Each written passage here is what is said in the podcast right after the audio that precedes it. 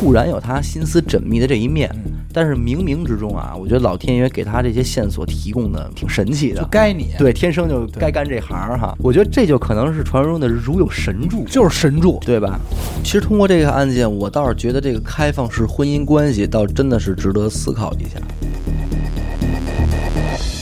大家好，欢迎收听娱乐电台，这里是悬疑案件，我是小伟。阿达，许先生，这个每次录这个悬疑案件啊，就感觉这个时间过得快，嗯是吧？太快了，感觉自己刚没查了查完案子，又得录录案了。就是没歇两天没又对来，，真是没歇两天。今天我和大家分享的这起案件呢，嗯和我上次所讲的那个劫机悬案一样，也是一起来自美国的案件哦，啊。时间退回到一九八五年，八五年，在美国呢，有着这么一个两口之家啊嗯，一对夫妻组成的，嗯，丈夫的名字叫异地，啊，以下咱们就简称她丈夫就得了。妻子叫艾伦啊嗯，以咱们以下简称妻子。好，这两口子的生活啊，基本上可以说是非常令人羡慕的，嗯，堪称是模范夫妻。嗯妻子是当地一家著名出版社的出版商，就收入非常不错哦，事业很成功那种啊，而且已经怀有了五个月的身孕。哟，哎，这说明什么呀？人家在家庭上的事儿也没耽误，嗯对？吧？在外好老板，在家是好媳妇儿，没问题，而且正在朝着一个好妈妈的身份进行准备，对是吧？丈夫呢也不软，学历很高啊，嗯工作是在当地的一所社区学校教授经济学，老师哎是，吧？经济学老师，哦你看人家这个家庭组合啊，就是夫妻俩不光是处在这个高收入的行业，而且还都是文化事业方面的工作，明白对？吧？那这就很妙了。两个人不光是这个物质生活很好，嗯精神层面的共鸣也是非常不错的。嗯，除了工作之余啊，就是邀请朋友们来到家里，就是轰趴儿、嗯开 party 啊，生活就是多姿多彩。就是也挺热闹，哎呦，让嗯会玩让让周边邻居是羡慕的不灵。而且你看人家家这个爱好啊，嗯你说咱们身边这个生活条件不错的，嗯没处发泄这个情绪的，都能参加个什么车友会，嗯是吧？啊对，哎，登山俱乐部这种东西，嗯嗯搞不搞破鞋咱搁一边啊，它起码是一个健康的爱好，对嗯是吧？但是你看人家这个比 low 了这这还 low 呃 low 了，怎么呢？人家啊丈夫也是一个俱乐部的成员，啊？什么俱乐部叫做门萨俱乐部。哦，菊梦有所了解，嗯，听过听过这个，这个俱乐部的牛逼之处在于啊，所有的成员均为高智商人士。智商有一个限，就是限制，哎，对，啊，俱乐部的宗旨是通过各类不同的智力测试挑战啊嗯，让成员们的这个高智商得到认可和肯定，嗯并且不断提高。也就是说，能进入这所俱乐部，那绝对是对智商的一个高度认可。就肯定是把我拒之门外那块儿的呃是，吧？嗯对，这可能大概其咱们就没缘分了。这个俱乐部一九四六年开始成立，这到么早今天为止啊，已经是七十三年的历史了，遍布全球一百多个国家。进入中国大陆以后啊，目前仅有会员千人上下，这么少，哎，这么少。对当嗯然，门槛儿挺高的，我觉得啊，这也不能说明咱们大陆人高智商的少，嗯，只能说咱们压根儿就没有怎么注意这事就儿，不知道这事哎儿，对不怎么玩儿，要不然咱们这最强大脑这帮人肯定也就冲上去了嘛。嗯嗯，对吧都在呢，都在，哎，这都是题外话啊，嗯，主要是想说人家这两口子这个生活状况。嗯对，那美国也玩得还算是小资生活，玩的也挺雅，哎哎其实挺，雅，名利权都比较到位。嗯嗯一九八五年的八月啊，一个星期五的下午，嗯，这个丈夫呢就非常高兴，在家兴高采烈的收拾东西，嗯怎么呢？你想人家这级别的啊，那周围的朋友肯定也都不怂，对，是吧？对？你要说趁个什么私人游艇什么的，那肯定不叫正事常儿，不叫事儿了，嗯对吧？然后人丈夫这哥儿几个一商量啊，说接下来啊都没什么事儿，嗯咱们呀、礼拜五咱出发，出海钓鱼一个礼拜，啊，哎，咱就玩儿海玩儿一回，耍起来，这都能玩一礼拜，行哎，，这么着人丈夫就收拾好东西，准备前往朋友家和几个哥们儿就会合啊。嗯，这几个哥们儿在外边玩儿，在海上那肯定是高兴啊，嗯对啊是吧？一转眼这个两天就过去了。嗯到了礼拜天的下午啊，这丈夫就琢磨说：“这个玩儿归玩儿，嗯，说媳妇儿自个儿跟家心里也不怎么踏实，不放心，哎，而且这媳妇儿可还怀着孕呢，对对吧？那就琢磨着，要不然给媳妇儿打个电话吧，嗯，是吧？嘘寒问暖一下，也别说一玩儿起来完全不顾了。对对对，还挺有责任心这哎丈哎夫，哎挺顾家的呢，结果这电话拨过去，没人接，再打还是没人接，嗯，这一下心里呢就有点犯嘀咕了，嗯，心说嗯操，那别出什么事儿是吧？嗯？于是赶紧给自己一个平时玩的不错的哥们儿打电话啊，嗯说那赶紧个赶紧过去瞧瞧哎，说那三儿啊，我，嗯，说嗨，我这不是跟操老李老王他们这儿操钓鱼呢吗？他哥们儿这名字可是真够接地气儿，的。嗯嗨，咱就咱就估明计白啊明白，估计可能叫三儿什么的嗯。说你嫂子自个儿跟家啊大着肚子，我也不放心嗯，我给家打电话也没人接，说操，你要没什么事儿，你上家看一眼去，嗯，可别有什么事儿。三儿说没问题，说那个哥您等着吧，我就过去。你确定你不是那三儿吗，兄弟？不是，咱就说，你就瞧这三儿这人性啊，基本上信得脱过，脱妻献子了吧？那应该也就是我这种人品， 是 我也是我这种人品，真的。丈夫给三儿打电话已经是下午了。嗯，美国那地儿他又地广人稀，没对错吧？儿，等三儿开车再到了他们家啊，虽然是八月份儿嗯啊，天长，但是也已然是擦黑了。擦黑了。嗯嗯，这三儿到了家门口，把车停好之后就往家走。美国要是这家庭的话，住个 house 不叫事儿吧？太正肯常定哎了，太正常了。老远一看呢，这个房子外边走廊这灯亮着，三儿心说那应该没什么事儿，没什么事儿，哎嫂子在家呢，肯定是在家呢，嗯因为人家这个两家关系走得很近。嗯所以就是对彼此家里的一些生活习惯啊，那基本都是很了解的。嗯嗯这个廊灯啊，要是亮着的话，肯定是家里有人。嗯，而且不光如此啊，一般他们家里要有人的话啊，这个门锁一般也不锁，嗯啊，啊，嗯因为来的朋友多嘛，对，串门的多。这琢磨的功夫呢，就到门口了，但是呢，没直接进去，因为哦好你毕竟是嫂子自己在家呢嘛，对对吧不合适怕说闲话推门就进去不合适。那万一嫂子跟家说有会说的不会听哎的，换个衣裳什么的，啊 换衣裳的让你撞见这挠挠痒痒什么对的，吧哎，三儿敲门嗯，说金莲，说嫂子，说三儿，说那个哥让我来一 趟，在家帮 你呢解解心宽，说看看您。嗯这一边敲门一边跟里边说话呢，就没人搭茬。嗯这三儿就大声点儿说：“嫂子，嗯哎，说在没在家？嗯我三儿。”一边说呢，说那我可进来了啊，嗯，就又，这也有点诚心了啊，我这啊觉得人家还是按规矩办的。是吗？哎，我说那嫂子，我进来了啊。要是看你这表情，明显是不是按规矩办 的啊，是带着目的来的说实话，这手伸手就拧门去了，啊啊这一拧没拧开，哦啊这门从里边给反锁上了。啊哎，那这一下三儿心说那不对呀、嗯啊，因为他说透过这个玻璃观察屋里啊，没有说是有人离开的迹象，屋里灯也亮着，都都很正常。正常，那你说你这个门反锁是睡觉呢，还是怎么着？我我叫你也该搭茬儿啊。嗯对呀，说那别是说这怀着孕在家晕了吧？啊对，这么着说那呀，还真别耽误了。他就知道这个他们家后门儿绕后院儿有一窗户，那个一直不不锁，哎，从那儿翻进去吧。这么着，他绕到后窗户根儿底下啊就跳进去了。嗯进去之后就开始叫说：“那个嫂子，你是不是睡觉呢？”嗯哦，我三儿啊，你知道的，你在家没有啊？一边叫着呢，一边就往这个二楼的卧室走啊。嗯但是，一边走呢，这个三儿就觉得不对劲儿。不对，嗯哎，这屋子里啊，感觉跟平时就不太一样。感官上的不同，感官上就不一样，因为平时过来说也是大家伙儿聚会什么的，嗯感觉这屋里有人气儿。嗯，但是你今天这屋子里呢，就是嘖死气沉沉的，我我特能明白，就有的时候你就感觉到对，你今就儿感觉对，就是是可能家具都没变，对，但是你就感觉到今儿操要不对出事儿，嗯不对劲儿，而且感觉这这连这灯啊都比以前暗嗯，啊，就就不对劲儿。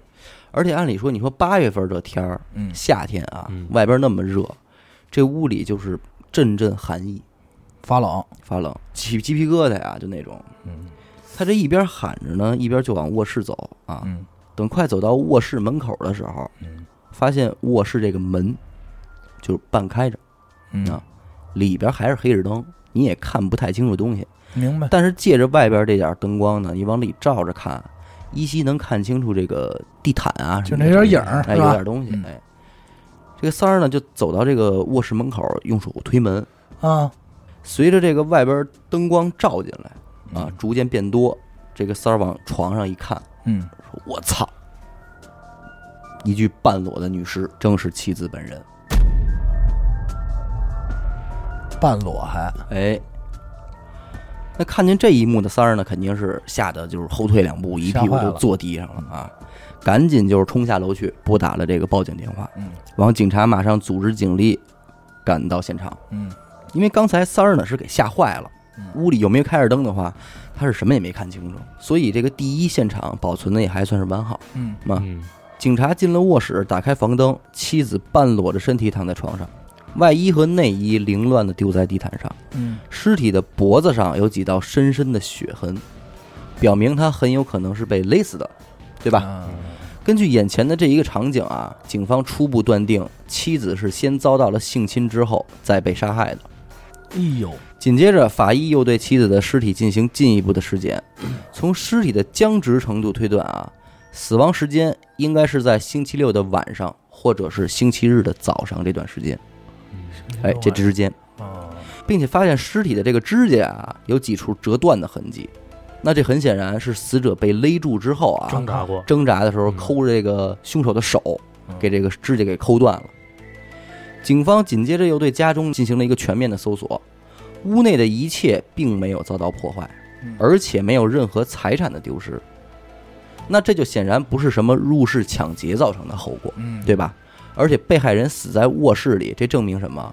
凶手和被害人的关系很熟，非同一般，对，不然的话不可能安然无事的进入到对方卧室，对吧？？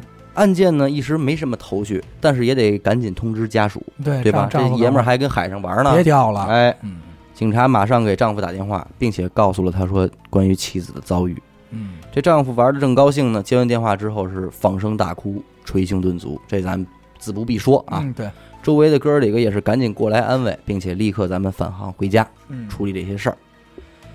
警方根据现有的线索呢，第一个怀疑的对象就是死者的丈夫，嗯啊，毕竟平日里就是他们两个人生活在这个家里。那你要说是和被害人的熟识程度的话，应该是没有人比这个丈夫更熟了。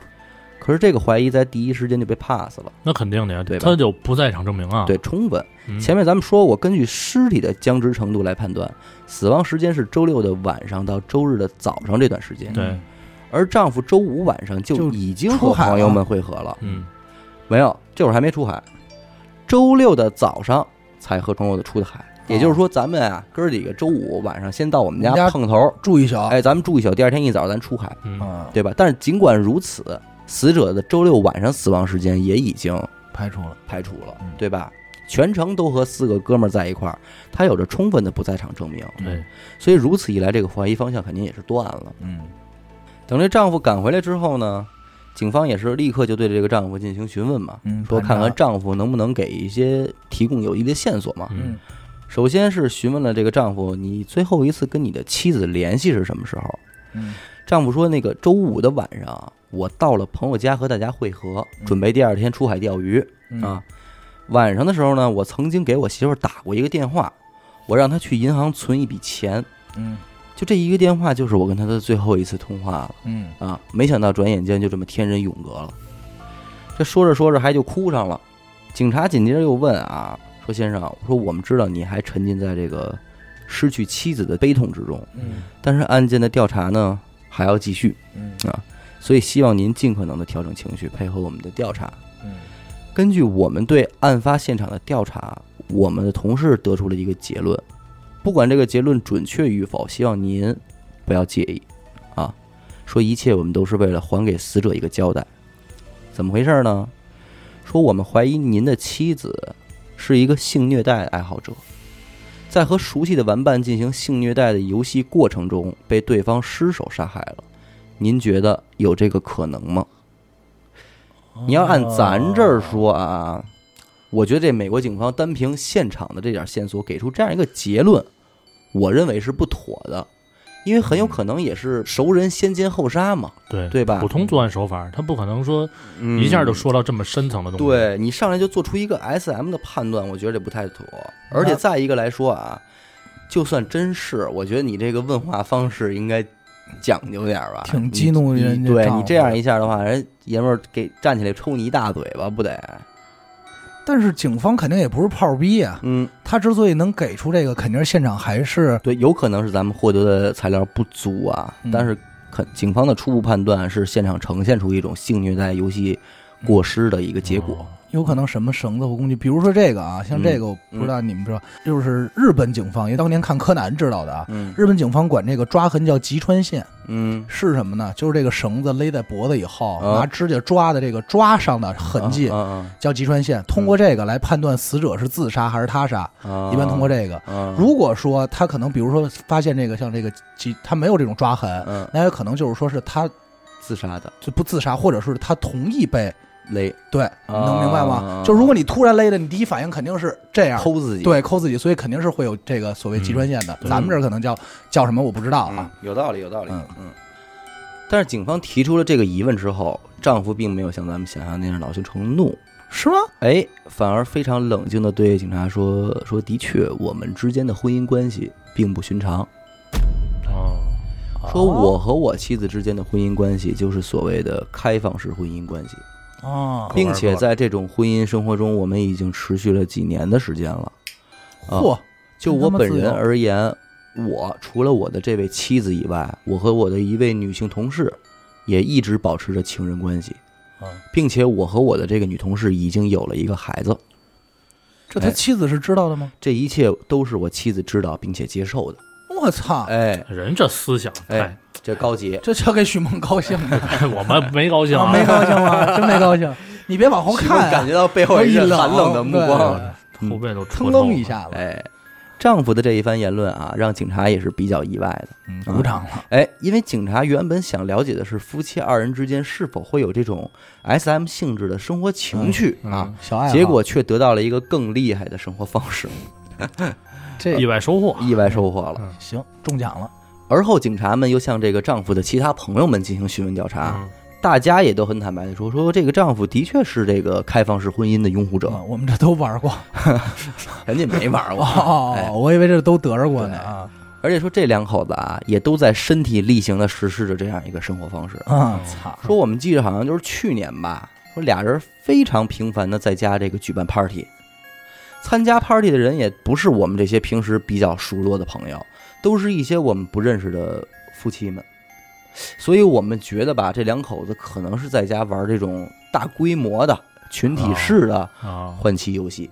在这儿我得插一句啊，哎，我得这个说我好兄弟里边啊，听着 啊，如果你听着这节目，小心点儿，哎听见没有？很危险，不言啊。当然了，人家说了，当然这件事儿我们也不会觉得有多么意外。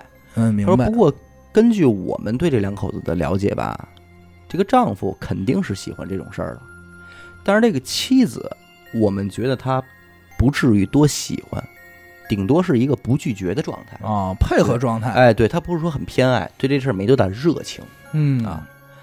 那获得了这些消息的警方呢，也算是喜忧参半了。嗯好的一面是什么呢？这和之前同事根据案发现场环境的分析结果比较接近。”嗯对吧？嗯就是妻子在家无聊，约来了自己的一个伴侣进行活动。嗯在游戏的过程中，对方失手，造成了这样一个惨剧。嗯，从这夫妻二人的这种开放式婚姻关系来看的话，可能性还是有的，对吧？有明白。并且可能性很大。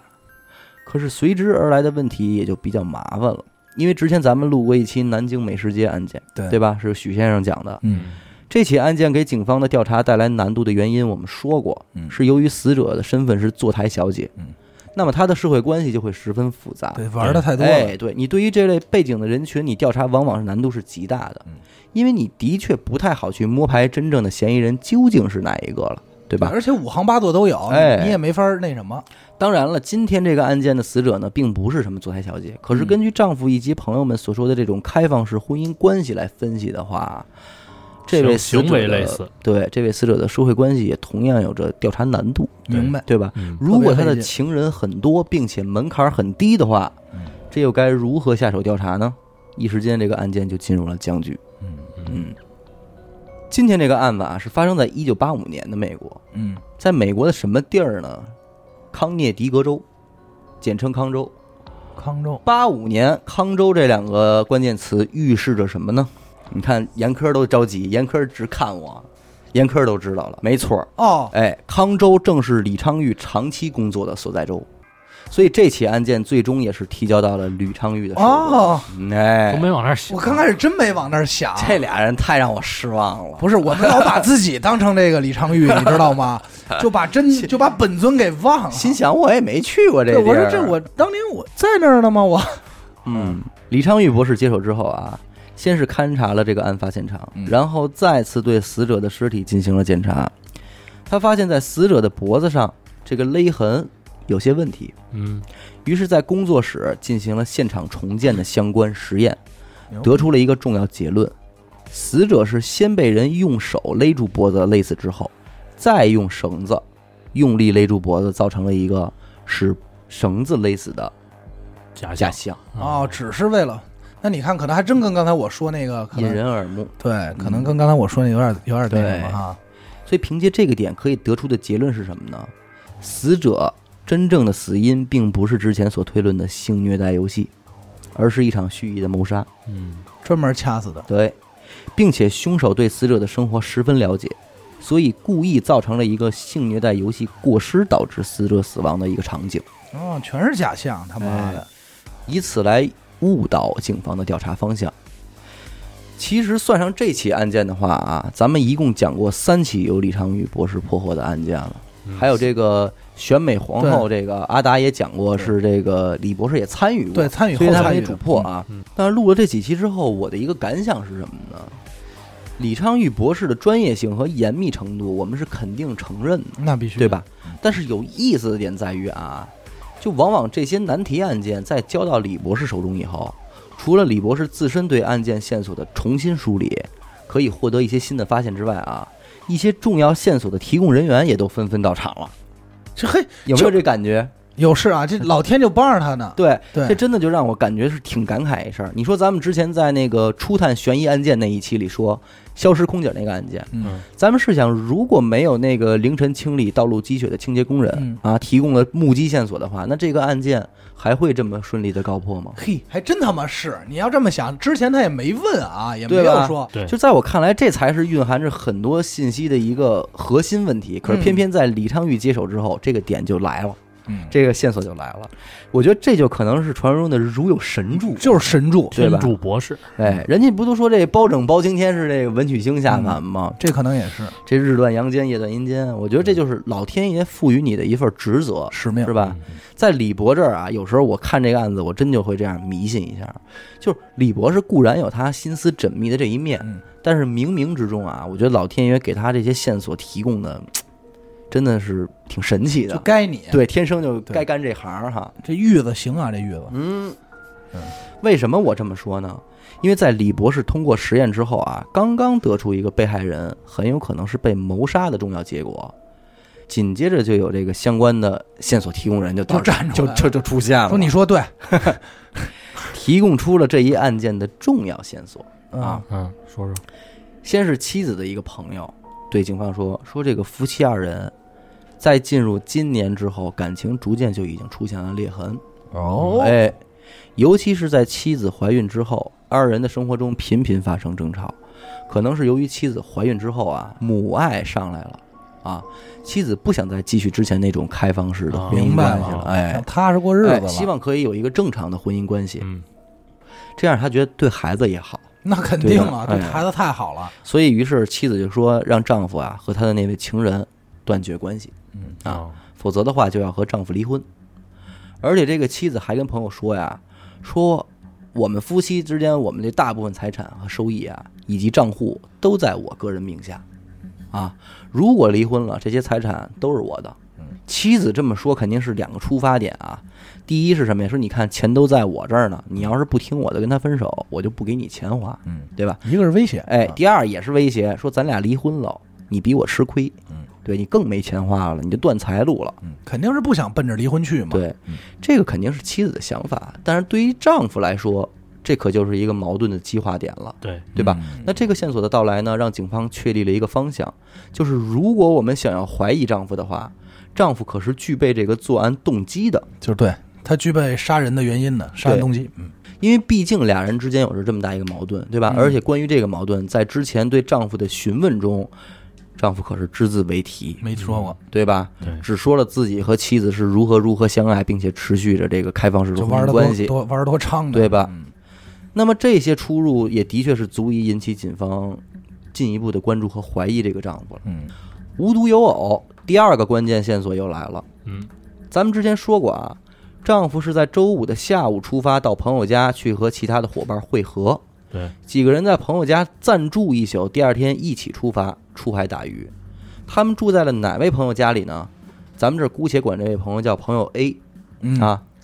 几个人在朋友 A 的家里集合之后，那当然就是很正常的，喝点啤酒，啊一起吃些晚饭，嗯商量着接下来这一周咱们哥几个怎怎么么玩儿儿？嗯哎怎么猖，计划。酒席间呢，这个丈夫就忽然说呀：“说对了，我想起来点事儿，我得给我媳妇儿交代一下，别给忘了。”于是他拿起了朋友 A 家里的电话给妻子打电话，告诉妻子把什么钱存到一个什么什么账户里这个事儿。嗯哦，整个对话也很正常。那挂了电话之后呢，几个人也就继续吃吃喝喝。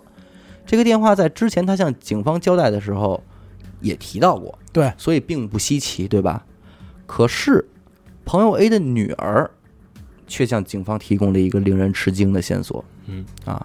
哦，一九八五年，手机还不是一个很普及的时代，没错，几乎就没有。嗯，坐骑，但是家用电话的普及率还是很广的对啊，尤其是在美国这样的发达国家，嗯，这都是自不必说的。而且讲究点儿的，家里边儿是会安装分机的。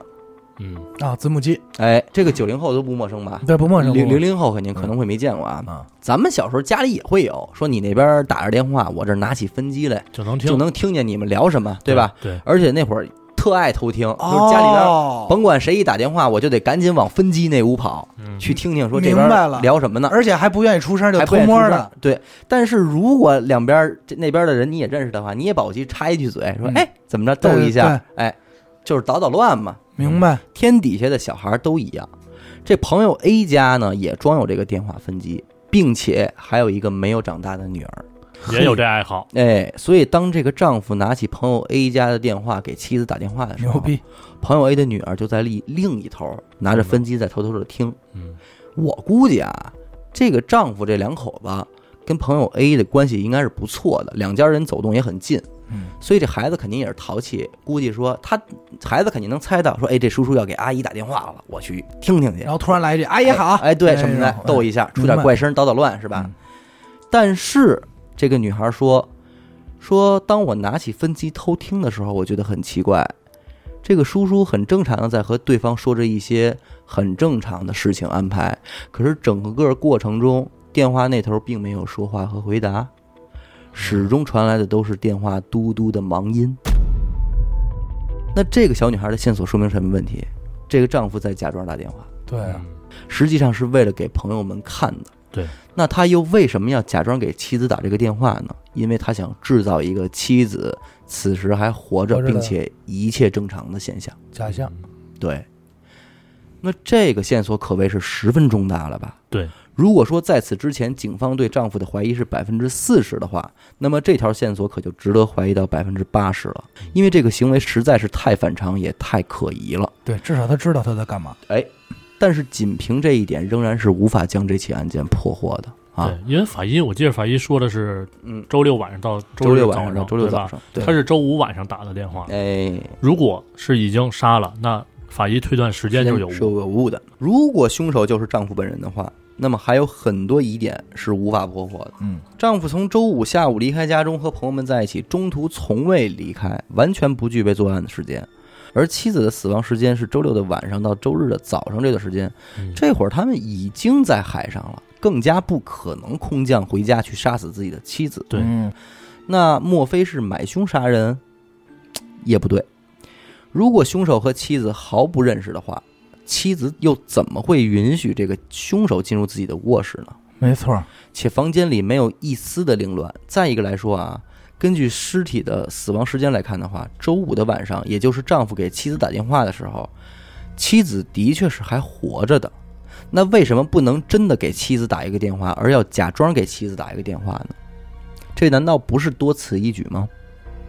而就在这个时候，如有神助的事情再次发生了，嗯 博士又牛逼 了，博士又神威又到了。嗯这夫妻二人的邻居又向警方提供了一个重要线索哦，啊，真他妈是来人啊！真操上货，真是就真是来牌，真来的。啊来牌，真是来牌。嗯而正是这一个线索啊，给案件的破获带来了决定性的帮助。哦嗯什么线索呢？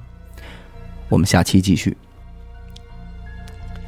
没有逗着观众啊哈，关键你逗着我，啊我也懵了，我我说也什么懵结 束你知道了？吗？我操！ 我应该多沉一会儿啊。对，我们下期继续。这博士确实挺牛逼的，活生生的，这就是什么打牌，明明是一个一个一条手烂牌啊、不是，都不是烂牌，明明是一条龙，最后能给你胡一双 豪七，你知道吗？就这么来事儿手撞，真是。操！所以李博士真是天生就该干这个。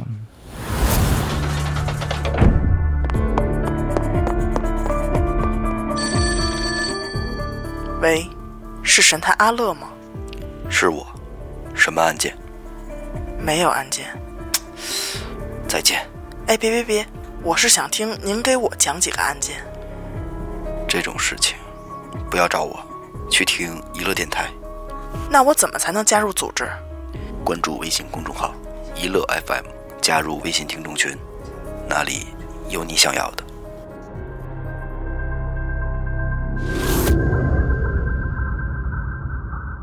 来吧，第二期开始。哎，第二期来了啊，嗯是这么回事儿啊。当时人们日常的生活娱乐方式啊，电脑也没那么普及啊，八五年，对，哎嗯正常，VCD 啊、DVD 这类东西几乎都尚未问世。嗯但是录像带的普及率已经很广泛了啊，嗯对大家家里也都有这个录像机，啊，看过电嗯影，没事儿就放几本带子看看。明白。录像带这种东西啊，基本都是美国它版权意识比较强嘛，嗯所以基本都是正版，没有盗版。它这个售价也不像是咱们这边菜市场那么便宜，白嗯菜价啊，对，价格也都是比较贵的。电影这种东西呢，基本上也你看一次就完了，嗯除非你有这个特殊的收藏癖好和愿望的话，不然的话重复使用率很低嗯。所以大部分的美国民众当时都会采用租带子看的这样一个方式。嗯啊，进行这个娱乐消遣。所以那个时候，每个社区都会有这样的录像带租赁商店，供给周围附近的邻居来这儿挑挑带子，租回家看去。这一天就是这样啊，这个邻居啊，他说吃完饭没事儿干，说那我操找点带子看去吧。哎，溜达着就租到这个租赁店这儿了，一推门儿，然后看见这个丈夫也跟这儿挑带子呢。啊，哎，说这哟二哥，嗯来了，呃，找点片儿看啊。他说：“操、啊，可我也弄点片儿看，好也没什么事儿，瞎看点片儿呗。我估计人家对话状态跟咱差不多，差不多，差不多。呃是说不过是操英文的，对，说是操，吃完饭没事儿看点片儿得了。陆克陆克这德，这邻居叫李占国，呃，反正邻居是二哥嘛，是吧？二哥说：那二哥您要在这儿啊，我就不挑了。说啊您这教经济学又是这这，你推，荐一个得了，你给我来一片儿，就是那涨二百来一个，哎哎，来来吧你你给我来一篇儿，我看去得了。这丈夫呢，顺手就拿过一袋子来说：“兄弟，你看这个，嗯，这这操，这也太猛了，这个片儿，这你太看去吧，特别这凶大，毛啊，倍儿这倍儿是牛逼。 这是一大毛啊，我操我真的太，像了你就你就拿家看去吧。啊，偷摸的哎啊背着人，邻居说说得得，二哥，那我就他了。哎嗯，这么着呢，就把这押金一交，拿着袋子就撤了。什么片儿呢？诸位听众不知道有没有看过的啊？我是没看过，片名叫《电梯惊魂》，啊，英文名叫《Black Out》。这个片子讲的就是一个男人是如何杀死自己的老婆和孩子的故事，哇哦，应该算是一个限制级的片儿吧，我也不了解啊。而邻居呢就跟警察说啊，说我怀疑，哎，这丈夫就是看了这片儿之后动了杀心，啊，干出了这样残忍的行为，嗯杀害了自己的妻子。警察一听说，操，你丫、没事儿吧？说这也叫线索？ 这也太扯淡了，说你看盘录像带能说明什么呀？你这激动半天。邻居说真的，说我不骗你，说这个我强烈预感就是这么回事儿。这 邻居要我是警察，这邻居就这语气啊，我他妈也不信，说真的，太不可信 我了真的是我真的我就觉得这是是这片儿啊，您查查，您查查。啊！那么吓说人，虽然我也没什么证据，但我真觉得就跟这袋子有关系。李博士说说知道这是你，说那你既然这么说了啊，反正现在也没什么突破进展，啊没什么事儿干，这袋子我看看吧，嗯说你们就瞧瞧吧啊，万一有什么启发呢？那几个警察说行吧那说那反正也没什么事儿，看看吧，哥儿几个。结果随着电影剧情的发展，几个警察全都坐不住了，站起来就往这个李博士的办公室跑。为什么警察忽然这么激动呢？《电梯惊魂》这部电影的剧情里的确有着和此案非常相近的情况啊。哦，电影里，丈夫不但杀害妻子和儿子，还伪造了犯罪现场，误导警察，让警察算错了凶案的发生时间。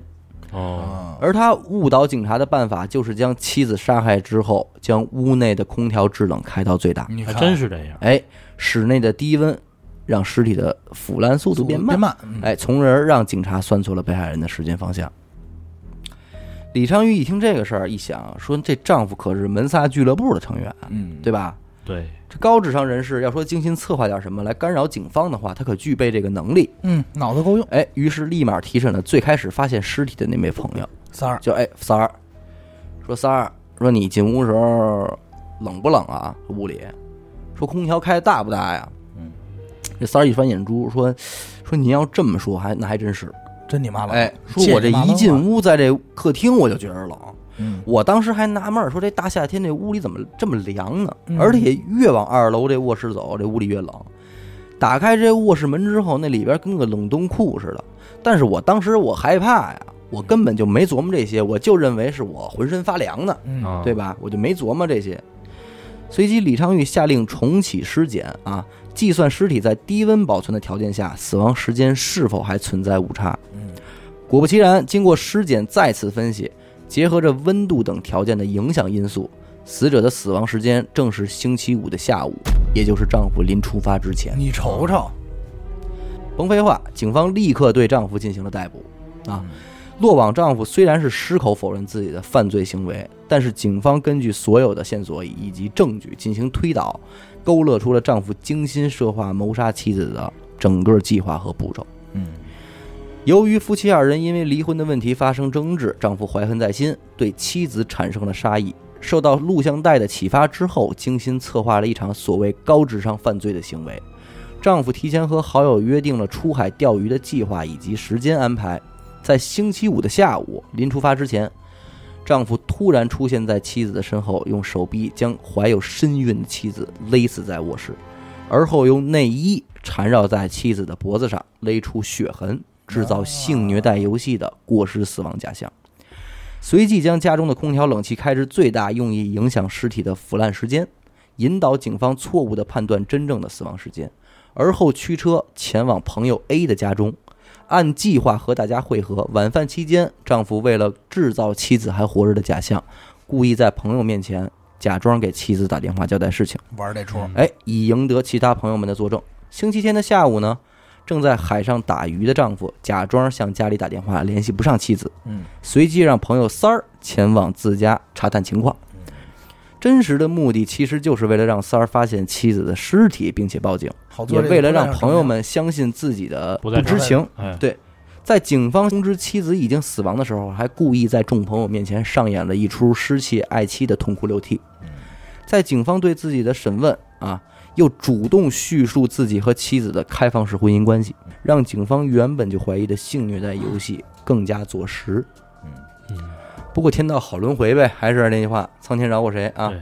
丈夫的犯罪行为呢，终归不是完美的，在这些线索和破绽面前啊，最终还是没能逃过警方的调查。虽然没有直接证据，丈夫拒不认罪，但是法庭以及陪审团根据线索一致认为丈夫有罪。一九九一年，也就是案件发生的六年之后，嗯，法庭宣布丈夫的谋杀罪名成立，判处其有期徒刑五十年。但是这个在狱中的丈夫啊，仍然是不认罪的，还这哎真硬啊，也从来没有过任何的忏悔，仅仅在狱中服刑了三年啊，年仅五十二岁，就因突发心脏病病死在了狱中。至此，这个故事就这么结束了。有些启迪，挺狠。挺狠。我觉得这个案子他最牛逼的一个行为就是，他还性侵了他媳妇儿，没他亲，并没有性没侵亲，他只是他假只象，是造出了一个性性侵的假假象。啊，对比方说，把他制造成一个半裸的状态，嗯这种情况。就可能没插入哈，他这个呃，对对对对对，没必要了，没必要他起杀心了都。对，关他自己这孩子也是挺牛逼的，不过可能对他来说，钱那时候那钱可能比孩子重要。他把钱拿出来以后，就可以跟他的情人继续过着开放式的生活。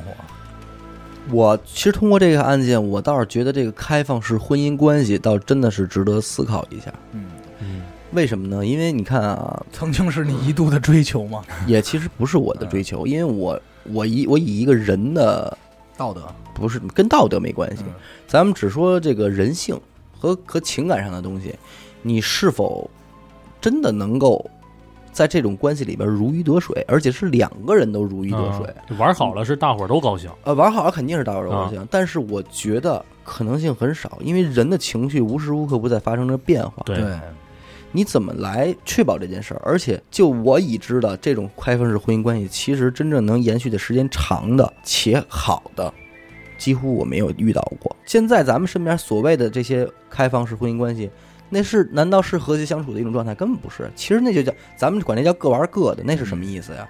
咱俩都快不见面儿嗯，这叫各是你玩管各不了的。我，我管不了你啊，对，他不是说我们愿意并且享受其中的，这个就是很少见。行婚呗，对，所以我是觉得这个这个世界上有很多事儿啊，是大多数人的事儿。既然就是先人们啊总结出了一个一夫一妻制的这么一种婚姻关系，嗯，且目前为止这个世界上的大部分社群都遵循着这个关系的话，那我觉得它可能是我们可以选择的一种相较稳妥的方式。对，当然，嗯，每个人的都可以有想说我要开创一种新的方式什么的开放式婚姻的这种嗯，想法哈，权利。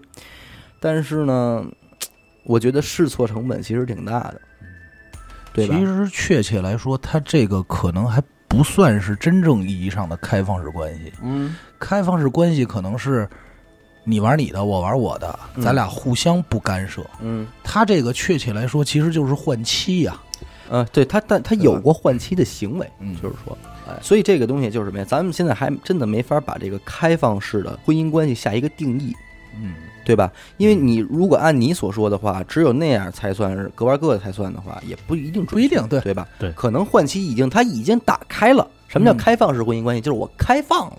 嗯，对吧？那至于咱怎么玩儿，这是咱怎么玩儿的高兴的事儿嗯。可是这个东西，午夜梦回间啊，他有难道孩子变化不会有，一些思想就会变，其实很，其实挺特别正常。嗯你想是开放，如果是咱们就是按换妻算啊来、嗯来理解啊，嗯就是他怎么能那什么？就是这妻子对他来说是什么？嗯，爱不爱咱能放一边儿，嗯这妻子是他能玩别人妻子的筹码，哎，这有点儿对吧？嗯这就是你所谓的，就是包括他妻子，没准他打妻子打一开始心里就不乐意，对对，只是为了配合他，对只是为了维持咱们里现有的关系。对，嗯没准他妻他妻子能接受的是是，出于爱，对他没准他妻子能接受的是，你玩你的，我玩我的，你别拿我当筹码。但嗯是你现在已经把我当筹码了，在这个状态里，是不是我就不开心了？嗯他呃你就怎么想？就是我媳妇儿漂亮吧？你想不想睡？嗯，我觉得你媳妇儿也不错，对你让我睡你媳妇儿，你要想睡我我妇媳妇儿，你就把你对媳妇儿给我儿，其实这是一个筹码关系。交易了，嗯对，这些新鲜的玩法其实是。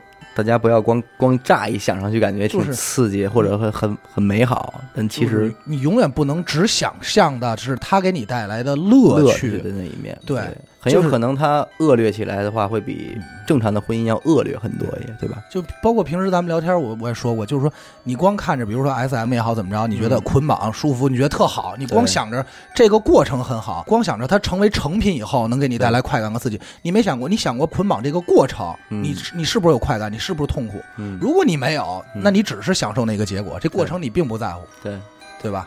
对，那久而久之，这就是一个不快乐的事儿。双刃剑。嗯双刃剑，双刃剑，有些启迪。